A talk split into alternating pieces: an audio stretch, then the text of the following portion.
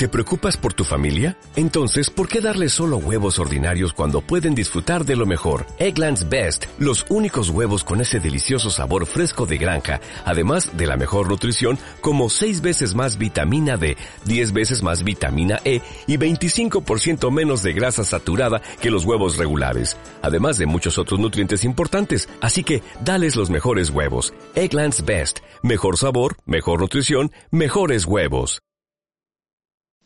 Muy buenos días, tardes, noches, madrugadas o cuando sea que estén escuchando esto. Este es el segundo episodio Latitas Aplastadas, espero hayan disfrutado el primero.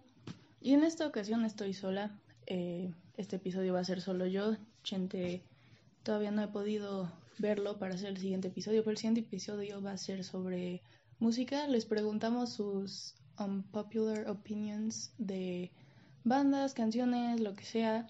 Y vamos a estar discutiendo eso la siguiente vez, pero en esta ocasión estoy grabando yo sola, entonces tal vez sea un poco más incómodo que la otra vez porque no estoy acostumbrada a grabar sola. O sea, claramente grabo mis audios de 7 minutos para mis amigos contándoles el chisme a la semana, pero no es lo mismo porque ahorita sí tengo un tema. Este episodio está un poco más estructurado.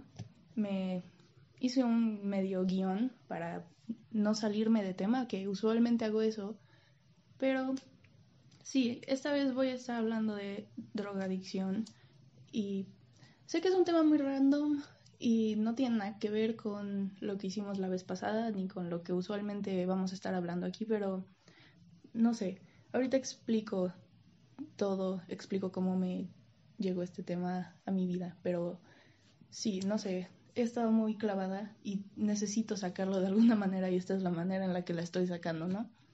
Entonces, todo empezó hace como un mes y cachito que estaba escuchando el podcast de Alex Estrechi y Yayo Gutiérrez, no sé si los ubiquen, pero son unos youtubers mexicanos que eran parte del No Me Revientes Crew. Y ahora, por cuarentena, como todos estamos haciendo podcast, pues ellos también están haciendo el suyo y estaban hablando de varias películas que han visto en, en cuarentena, ¿no? Y yo usualmente escucho podcast para irme a dormir. Y estaba escuchando un episodio, no, no recuerdo cuál era, y empezaron a hablar de la película de Motley Crue que se llama The Dirt en Netflix. Joya de película, by the way. Se convirtió en una de mis películas favoritas rapidísimo. Es muy buena película y también hizo que escuchara más Motley Crue me obsesioné como por dos semanas. Intenté hacerme fan bien, bien. Sigo intentando, pero he fallado un poco. No, no sé, no he podido meterme bien a la discografía, solo el primer álbum. Es, es una joya. También Doctor Feelgood, joya. Pero el punto, en esa película se discute mucho la drogadicción que tenía el bajista Andy Six perdón, Nicky Six, se me va la onda con Black Bill Brides y Motley Crue, perdón, perdón, me van a cancelar por esto, pero sí, ese tipo, ese vato, ese compañero, eh, murió dos veces por sobredosis de heroína.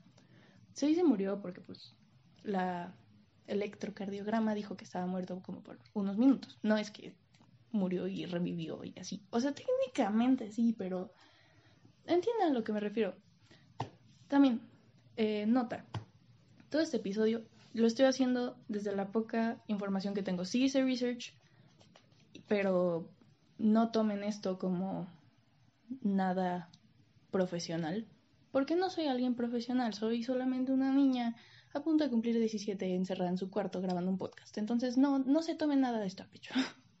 Pero sí, hablaban de eso, hablaban de cómo es la vida en tour siendo una banda, de como en los ochentas todas las bandas iban en tour juntas y básicamente era todos los días una rutina de despertarse a las 5 de la tarde como todos crudos porque estuvieron en fiesta todo el día anterior. Luego salir del hotel, ir a comer, dar el show como a las 9, salir del show, ir a una fiesta, meterte todas las drogas que puedas y repetir y repetir y repetir. Que puede sonar muy cool, ¿no?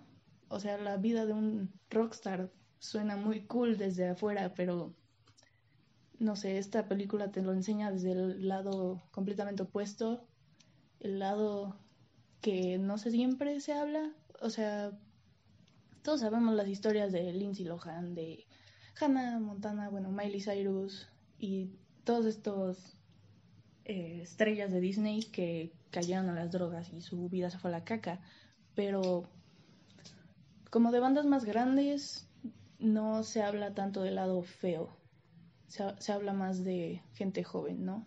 Pero todos están propensos a caer en drogadicción y de eso voy a hablar el día de hoy también. Y pues sí, comencemos. El, el primer tema que escribí aquí es los factores de riesgo. También estoy en una optativa de psicología en mi escuela y estoy viendo como factores de riesgo y factores protectores, que es en general de enfermedades mentales, pero también aplica aquí. Entonces, los factores de riesgo que tenemos para drogadicción son casi los mismos que para cualquier otra enfermedad mental. El primero, bueno, este es muy obvio, ¿no? Pero la presión social que a veces te pueden poner tus amigos, compañeros, para que hagas lo mismo que están haciendo ellos, ¿no? Si te juntas con gente que se mete heroína cada semana, pues probablemente termines haciendo lo mismo. O si vas a fiestas y no eres alguien que toma mucho, probablemente termines tomando, o sea, quieras o no, como que te metes a ese ambiente. Entonces, ese es un factor muy importante. Otro factor es pobreza que, o sea, está muy, no sé cómo decirlo, muy impuesto por la sociedad que la gente que vive en la calle, que no tiene casa, que son como los únicos que terminan drogadictos, muertos así en la calle de sobredosis, cuando no, pero sí es un factor importante porque muchas veces comprarte heroína va a salir más barato que comprarte comida para la semana. Entonces, si puedes... O sea, es la forma en que tienen para sobrevivir muchas veces. Y por eso es un factor muy importante para caer en esto.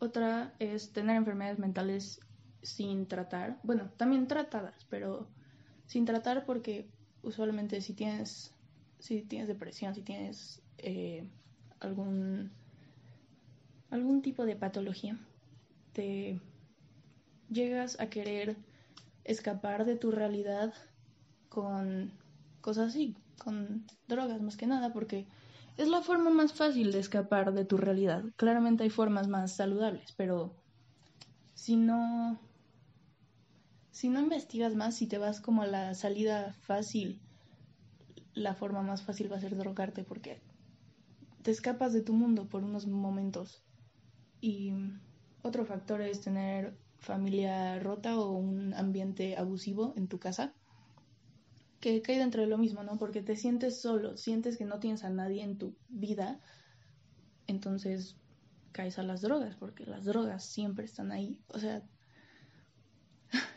suena horrible, pero hay veces que la gente en tu vida te va a fallar, ¿no? Todos te fallan. Puedes estar llorando en tu cuarto y nadie te contesta el teléfono, nadie te puede dar un abrazo, nadie nada.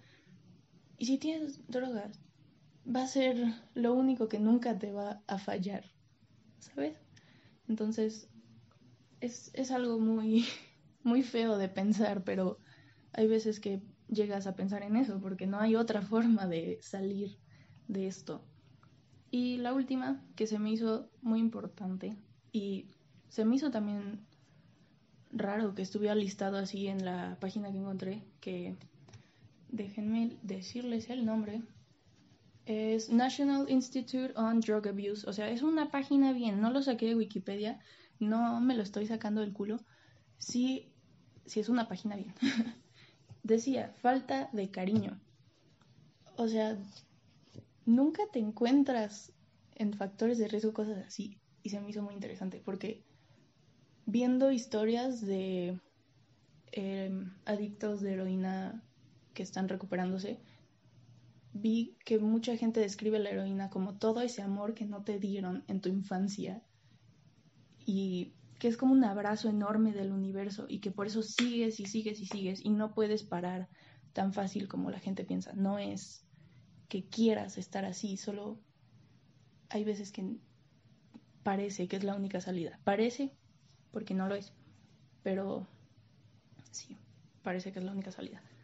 Luego, hablemos del estigma que hay alrededor de esto. Justamente lo que estaba diciendo, de no es una decisión.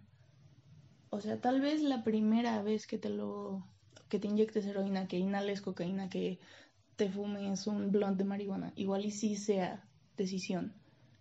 Pero a veces no, o sea, si hay gente en la calle muriendo de hambre y les dices, si te fumas esto, por hoy no vas a sentir hambre. O sea, ¿tú qué harías? Ponte en tu lugar un en su lugar un segundo. Y realmente te das cuenta que hay veces que no, no hay decisión, como que sientes que es lo único que puedes hacer. Y no es tu decisión, más que nada lo puse porque no es que puedas como de un día para otro, ah, sí, pues ya, ya no quiero ser adicto, pues ya me voy o sea, I'm gonna go cold turkey, que es este término que dicen para dejar de usarlo así de la nada, de un día para otro ya no usar nada. That's going cold turkey. No sé si hay un término en español para eso, pero sí. No, no puedes hacer eso con drogas más fuertes especialmente. Igual y he visto para nicotina, sí se puede, pero es más probable eh, tener recaídas si vas así pero especialmente con opioides y cualquier droga sintética no es tan fácil como, pues lo voy a dejar. Y más que nada porque esas drogas sí te crean una, una adicción física. Tu cuerpo ya lo necesita para funcionar bien. Si no usas heroína, o sea, después de usarla un tiempo, si dices como, bueno, ya, no la voy a usar, tu cuerpo tiene reacciones horribles, horribles me puse a ver un montón de documentales de esto y en especial vi uno que se llama Jason's Story, que salió en las noticias de Estados Unidos y decía que las primeras veces que lo intentó, tu cuerpo se convulsiona, empiezas a vomitar toda la noche, sudas frío, o sea, horrible, y la única forma de pararlo es volver a inyectarte. Entonces, por esto es que mucha gente no... O sea, lo intentan, y ya no quieren seguir porque dicen, no, mejor sigo porque estos efectos secundarios que tiene intentar dejarlo están mucho peor que lo que estoy haciendo. Y eso nos lleva a actual recovery, que es más difícil de lo que parece, realmente es más difícil de lo que parece. No, o sea, hay muchísima gente que no tiene la posibilidad de ir a un centro de rehab. En, saqué esta, estos datos de Estados Unidos porque lo, la, ¿cómo se dice? La crisis de opioides está más fuerte allá y encontré que uno de los estados con la mayor cantidad de drogadictos es Massachusetts y encontré que normalmente les toma up to 19 days, o sea, 19 días antes de poder llegar a un centro de rehab. Y eso es para la gente que le va bien. Algunas personas les toma 10 semanas llegar a un centro de rehab. Y esos centros ni siquiera son para el tratamiento completo.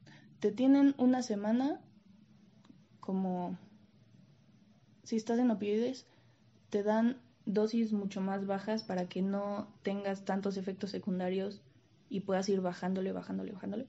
Pero es solo una semana y normalmente si alguien ha estado metiéndose heroína, metiéndose cualquier otra cosa, por mucho tiempo, una semana no hace nada. Entonces, estás ahí una semana y luego te mandan de vuelta a la calle porque solamente hay 3.085 camas para Next Step Treatment, que ya es como un centro de rehab bien, donde te tienen ahí hasta que estén seguros que ya no vas a seguir pero hay 50.000 personas haciendo el detox de una semana al año y solo 3.000 camas. O sea, 47.000 personas vuelven a la calle y probablemente vuelven a recaer en lo mismo porque el Estado no les está dando lo que necesitan para recuperarse bien. Porque, no sé, no hay suficiente funding en eso, lo usan en otras cosas estúpidas. Porque Estados Unidos y capitalismo, ¿verdad? Pero sí, por eso no es tan fácil como parece, no es como, bueno, me voy a ir a un lugar de rehab porque normalmente son muy caros y si eres alguien que estaba en situación de pobreza y lo estabas haciendo para no morir de hambre, ¿qué haces? Neta, ¿qué haces? El gobierno debería ponerle más atención a temas así y dejar de ponerle atención a temas tan pendejos que vean Twitter, o sea, de verdad, de verdad, la sociedad está, está mal. y por último, quiero hablar de justo lo que me trajo a hablar de todo esto, que son las series, las películas, todo lo que nos enseña la mainstream media sobre la drogadicción. Primero, la serie de la que todos han estado hablando, al menos el último año, creo que estuvo más fuerte el impacto de esta serie el año pasado, pero yo la vi hasta este año y he visto en TikTok y en redes sociales que ahorita está también fuerte la, la serie, ¿no? Euphoria. Esa serie, primero que nada, muy buena serie, pero, por ejemplo, se me hizo muy chistoso, la niña que me lo recomendó me dijo, mira, vi esta serie y me dieron ganas de meterme cocaína. Y no sé, eso me pegó feo, porque sé que probablemente era broma, pero igual, ¿cómo están afectando estas series a la gente susceptible, nada más queriendo ver Netflix por unos por unas horas, que hace que quieras drogarte? O sea, luego la vi y se me hizo raro que haya querido porque en esta serie te enseñan todo el lado feo, ¿no? A ver, ahorita voy a decir algunos spoilers. Si no quieren escuchar los spoilers pueden saltarse unos minutos, pero cuenta la historia de Rue, que es esta chica de 17 años que eh, la actriz es Zendaya, que la amo, la amo, la amo. Pero sí, nos enseña esta niña que es, eh, está haciendo un montón de drogas, cocaína, éxtasis, varias pastillas. Nunca llega a hacer heroína ni nada así, pero igual tiene una adicción bastante densa. Y un día su hermana se la encuentra tirada en el piso, convulsionándose, vomitando, y es esta escena tan explícita que está tirada en el piso, vomitándose dentro de su propia boca, que si no se voltea se va a ahogar en su propio vómito. O sea, sí te enseñan el lado feo, eso está bien. O sea, me gustan las series que te enseñan el lado feo de las cosas para no... O sea, no están romantizando las drogas, siento. Al menos en, en ciertos episodios. Hay otros episodios donde sí.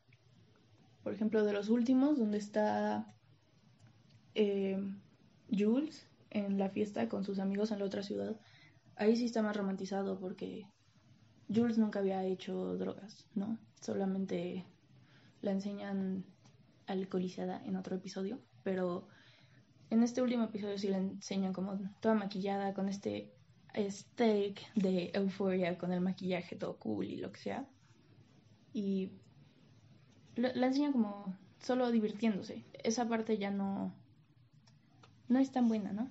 Porque eh, puede hacer que gente como mi amiga quiera probarlo. Porque es como, mira, esta chica en la serie se estaba divirtiendo metiéndose cocaína. ¿Por qué no? Yo haría lo mismo. Y se me hace muy feo que series hagan esto también como 13 Reasons Why.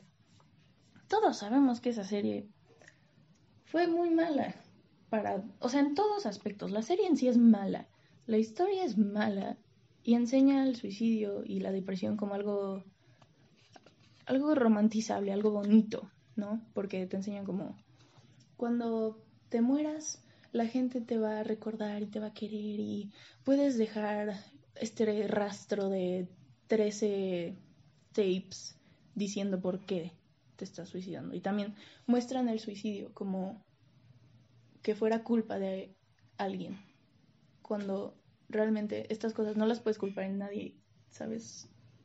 Al final el suicidio es una decisión personal y no sé, esa serie me, me causa muchos conflictos. Está bien como para verla si no tienes nada que hacer un viernes por la tarde, pero tiene muchos problemas esa serie, no, no me gusta y me acuerdo que causó tanto desastre que en mi secundaria nos dieron pláticas de que pues el suicidio no no es algo bonito que puede haber gente viendo eso, ah, especialmente la escena súper explícita de cómo se está eh, cortando en el en su bathtub, se me fue el nombre, en su tina, que después quitaron la escena, pero igual fue horrible y luego se vieron varias noticias de adolescentes que se suicidaron después de ver 13 Reasons Why y está horrible. Por eso quiero, quiero hablar de estas series que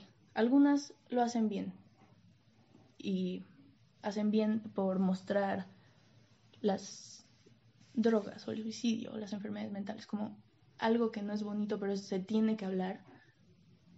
Pero hay otras que la cagan y lo enseñan como algo bonito, algo, no sé, romantizable. Igual, otro ejemplo tonto, pero bajo la misma estrella. Yo tenía 10, 11 años cuando la vi. Se hizo mi película favorita por años. Pero me acuerdo yo a los 10 años pensando, ojalá me dé cáncer para que alguien me quiera tanto como este niño quiere esta niña. Claramente eso está mal. Y estoy segura que eso le pasó a más de una persona. Porque estábamos chiquitos cuando salió esa cosa, pero ahorita igual y razonamos más, pero hay gente de 10 años viendo ahorita Euphoria. ¿Y qué les van a hacer pensar como me tengo que hacer drogadicta para conseguir una amistad slash relación tan fuerte como la de Ruby y Jules? ¿O qué? Eso me preocupa, me preocupa mucho. También me preocupa que hay niños tan chiquitos que no tienen supervisión adulta. O sea, no, no puedo culpar a nadie de que yo haya visto cosas como bajo la misma estrella de tan chica, porque todos lo estaban viendo, no, no, no sé, no tiene nada de malo haberlo visto, solo estaría bien tener la, el otro lado de la moneda, el lado de que obviamente el cáncer no es algo bonito, no es algo que quieres, no es algo que te va a dar una relación hasta que te mueras, o sea, no, y sí, ok. Ahora, volviendo al, tema que me trajo a todo esto, Motley Crue. Esto, llegué a Motley Crue por la película, pero pues la historia también me metí a ver muchos documentales de la banda en sí y hablando de drogas y todo. Y hablaban de cómo gastaban más de mil dólares al día en heroína. Porque una vez que te haces adicto a heroína, no puedes parar. O sea, es de que te inyectas cada 10 minutos porque necesitas más y más y más. Y cada vez que creas más resistencia, necesitas más para llegar al mismo nivel que llegaste una semana antes, un mes antes, lo que sea. Y eso es muy peligroso, es muy peligroso. Y vi una entrevista en la que Tommy Lee, que es el baterista de Motley Crue, decía que cuando ya no tenían heroína para inyectarse, se empezaban a inyectar Jack Daniels. O sea, llegas a esos niveles. Y aquí nos enseña que no es solamente la gente en situación de pobreza, porque Motley Crue ya eran millonarios haciendo tours por todo el mundo, viviendo su vida con esposas, con hijos algunos. Igual se estaban inyectando lo que veían. O sea, no. Me gusta ver estos casos de vida real supongo, para ver cómo no es solo una película, no es solo una serie que te está enseñando estas historias. Es gente de verdad que está sufriendo, que está... que, que se hace adicta, porque normalmente lo vemos como algo muy lejano, ¿no? Como, ah, pues sí, el junkie de la calle, lo que sea, pero no, podría ser tu amigo que no te ha contestado en una semana por cuarentena, igual y ya llegó a un nivel tan bajo que está haciendo lo que sea. o sea, no quiero jinx y toco madera, pero me asusta mucho pensar en estas cosas, ¿sabes? A cualquier persona le puede pasar.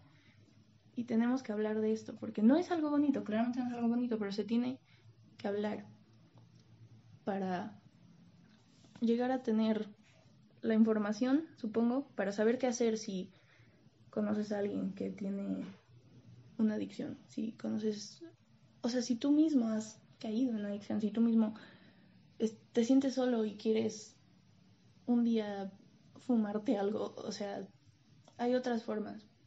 Y siento la mayoría de gente que va a escuchar esto probablemente está en situación bastante privilegiada, como yo, porque sé, sé que la mayoría que lo escucha son mis amigos. Entonces, creo que nosotros tenemos el papel de ayudar a gente que probablemente se sienta más sola en este mundo. Tenemos el papel de, desde nuestra situación de privilegio, pedirle al gobierno o al presidente que le dé más plataforma a esto y no tengo el dato de México, pero estoy segura que está igual que en Massachusetts, que va a haber 50.000 personas que necesitan ayuda y solo van a haber 3.000 camas para ayudar a la gente. Perdón, es que como es costumbre tengo mi monster aquí, aunque son las siete y media de la noche, pero no importa, no importa. Y... Ah, también. El club de los 27. No sé si todos sepan qué es el club de los 27. De hecho, voy a buscar quiénes eran específicamente. Porque tengo algunos nombres, pero no todos. Entonces, el club de los 27 son estas leyendas, digamos, del rock que se murieron a los 27 años, la mayoría por eh, sustancias, o sea, sobredosis de sustancias. Entre ellos está Jim Morrison, Amy Winehouse, Kurt Cobain, Janis Joplin, Jimi Hendrix, Brian Jones. Seguramente hay más, pero estos son los más conocidos. Y esto me lleva a hablar de una canción de 21 Pilots que se llama Neon Gravestones. Y hasta el final de Neon Gravestones hay una frase que dice, no, no la voy a quotear directamente, la voy a traducir, pero dice que normalmente ponemos en un pedestal a la gente que se muere joven y que queda como leyenda, en lugar de poner en un pedestal, por ejemplo, a nuestros abuelos, a gente que llegó a la tercera edad y luchó toda su vida por llegar a donde están, ¿sabes? Y Tyler Joseph escribió esto porque él, él tiene depresión, ¿no? Él lucha con eso todos los días. Pero muchas veces él siente que si se muriera ahorita, quedaría en un mejor lugar dentro de la música que si sigue y sigue haciendo conciertos y llega a la tercera edad, a pues a ser abuelo y así. y esto es porque el... perdón, porque en verdad la sociedad nos ha puesto esta idea de que la gente, si se muere joven y hizo, no sé, lo que sea con su vida, pero joven y no llegó a cagarla siendo adulto, que son más leyenda que alguien que murió después.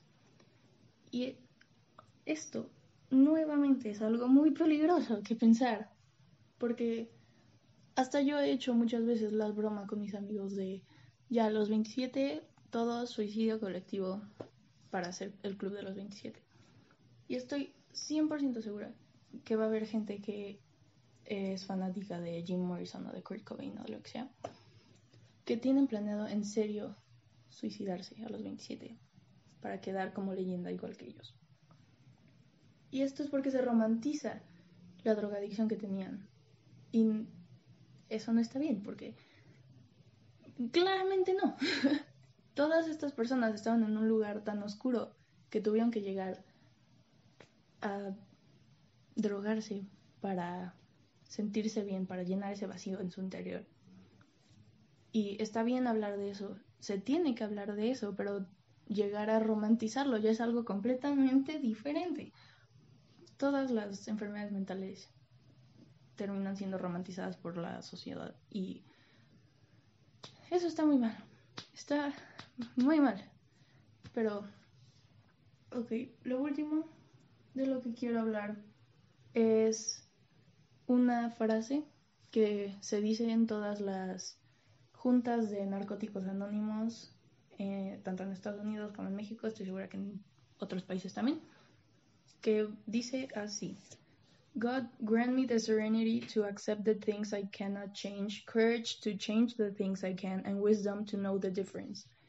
En español se dice, Dios concédeme la serenidad para aceptar las cosas que no puedo cambiar, valor para cambiar aquellas que puedo y sabiduría para reconocer la diferencia.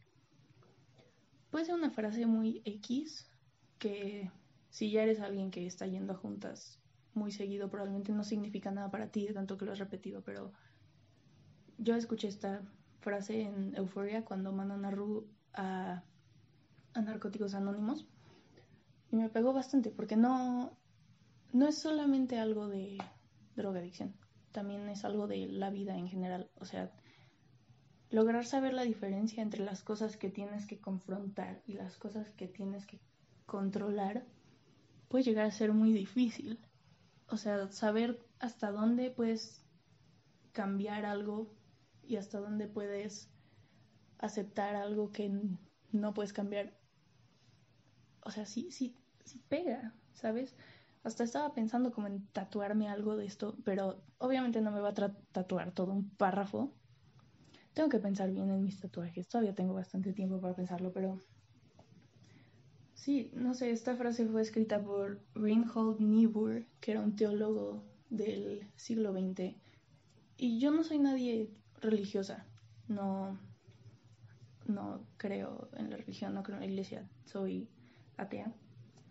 Pero igual, aunque dice Dios concédeme la serenidad, yo lo veo como pedirle ayuda al universo o si es que crees en Dios, pues más fácil, pero para los que no, es como pedirle ayuda al universo o a tu yo superior para lograr llegar a cambiar estas cosas que puedes cambiar y confrontar estas cosas que no puedes cambiar.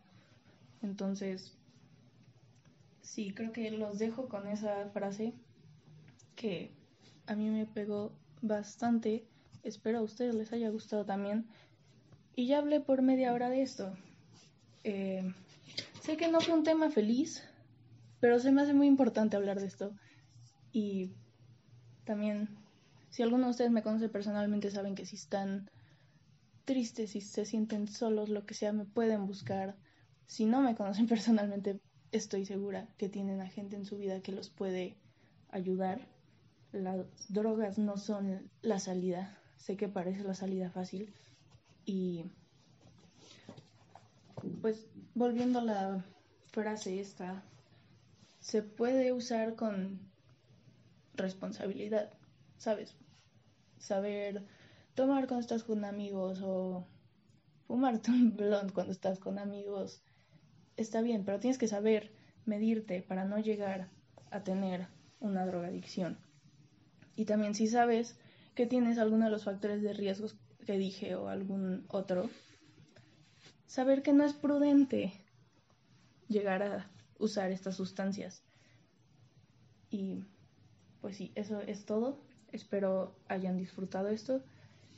Y por último, voy a dejarles la recomendación de canción que creo que siguiendo el tema de esta de este podcast voy a recomendarles Kickstart My Heart de Motley Crue, que la canción suena muy feliz, pero si te pones a leer la letra habla de las veces que Nicky Six se murió literal por la sobredosis y está hablando de cómo le lo revivieron con las inyecciones de acel, perdón, las inyecciones de adrenalina al corazón. Y es literalmente eso. Entonces, Kickstart My Heart, muy buena canción, pero si te pones a leer la letra, puedes entender mucho más que nada más escuchándola así. Y pues eso es todo, espero hayan disfrutado y los veo la siguiente vez ya con Chente hablando de música y de sus opiniones no tan populares al respecto. Bye compañeros.